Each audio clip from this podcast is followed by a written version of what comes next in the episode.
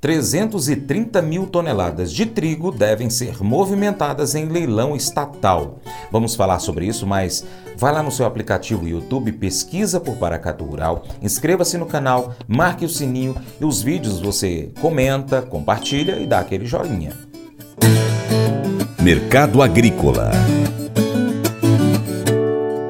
em meio a uma renovação da cadeia do trigo que passa por um momento desafiador por conta dos fatores climáticos e geopolíticos, a edição comemorativa de 30 anos do Congresso Internacional da Indústria do Trigo reuniu mais de 520 pessoas em Atibaia, São Paulo, entre os dias 25 e 27 de outubro. O principal destaque em sua programação foram as discussões sobre o mercado no Brasil e no mundo, além de uma nova geração entrando cada vez mais nos negócios envolvendo o cereal e questões relacionadas a ESG e inteligência artificial.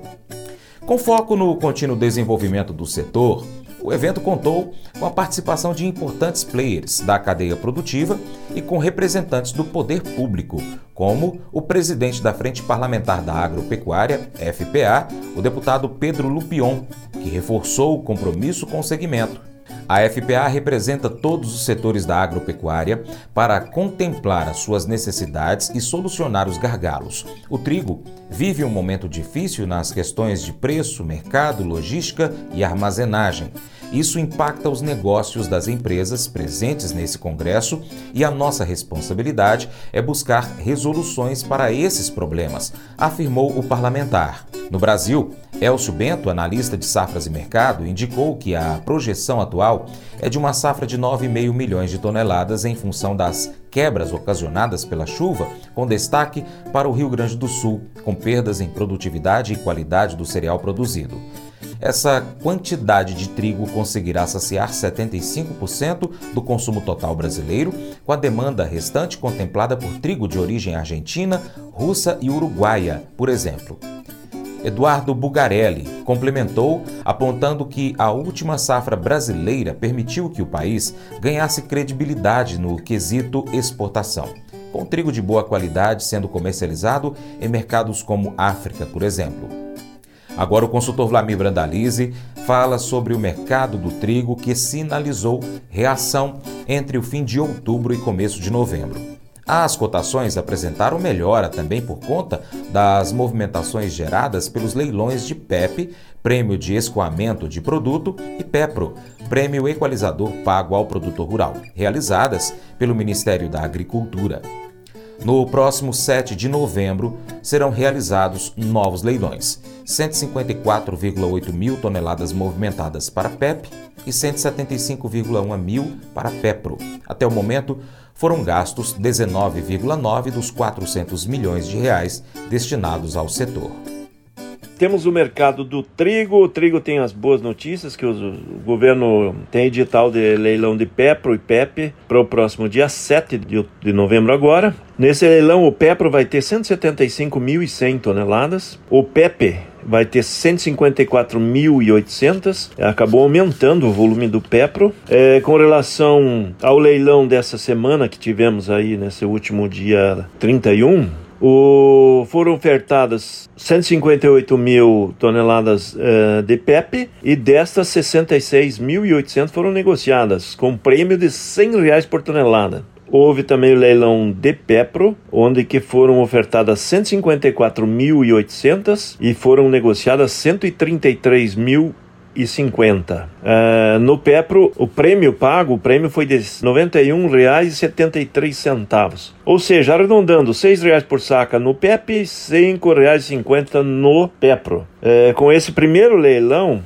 dos 400 milhões de reais aí destinados para o setor de apoiar o, o trigo, nós nesse leilão já foram gastos 18,9 milhões ou seja, ainda tem 381 milhões e 100. Tem muito dinheiro ainda para novos leilões, provavelmente vai girar. E esses leilões e, e as exportações que começam a aparecer também trazem apelo é, positivo nas cotações. Santa Catarina e Paraná tivemos alta aí. O mercado trabalhava com 50 reais, hoje chegou a 60, né? E tem fôlego para ir um pouco à frente ainda, pode, pode subir um pouco mais. A ANEC apontou aí que o mês de outubro teve 63.962 toneladas de trigo exportadas e segundo a ANEC, janeiro a outubro, 2 milhões 520 mil toneladas exportadas. Com o avanço da exportação do trigo e fechando a colheita, a tendência é que nós vamos ter um pouco mais de pressão positiva. O mercado internacional do trigo está barato e também deve começar a melhorar as cotações em função de que nós estamos novamente no ano de safra menor que demanda. Então, logo, logo nós vamos ter mais pressão externa e ajuda pressão do, do mercado interno aí para o trigo também.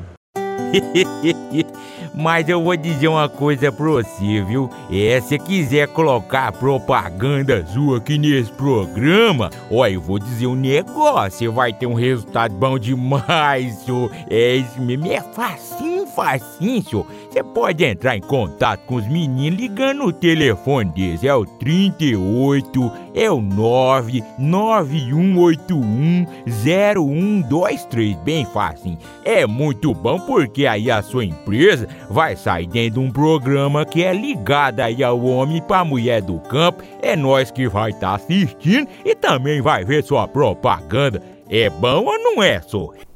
Barbatana Amigável.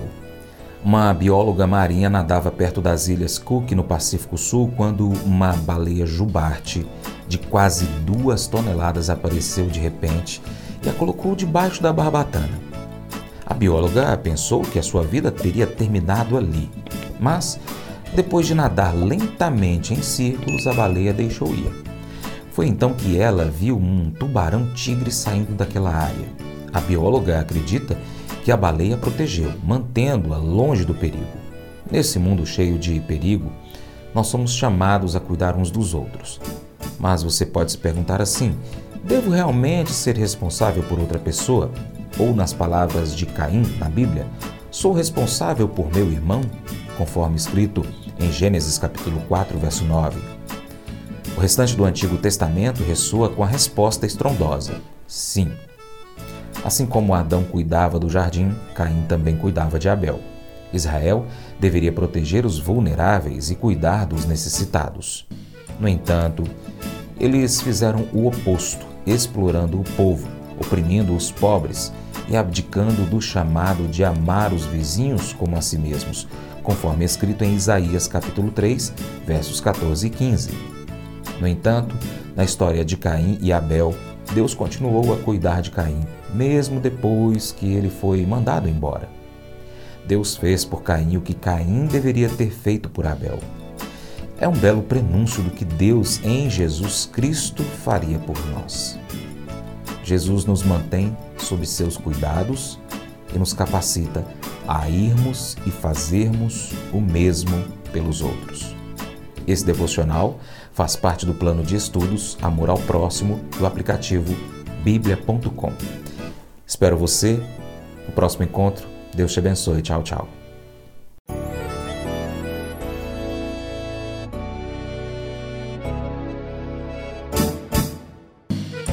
Acordo de manhã para prosear no mundo do campo, as notícias escutar. Vem com a gente em toda a região com o seu programa Paracatu Rural. Tem notícias, informação e o mais importante, sua participação.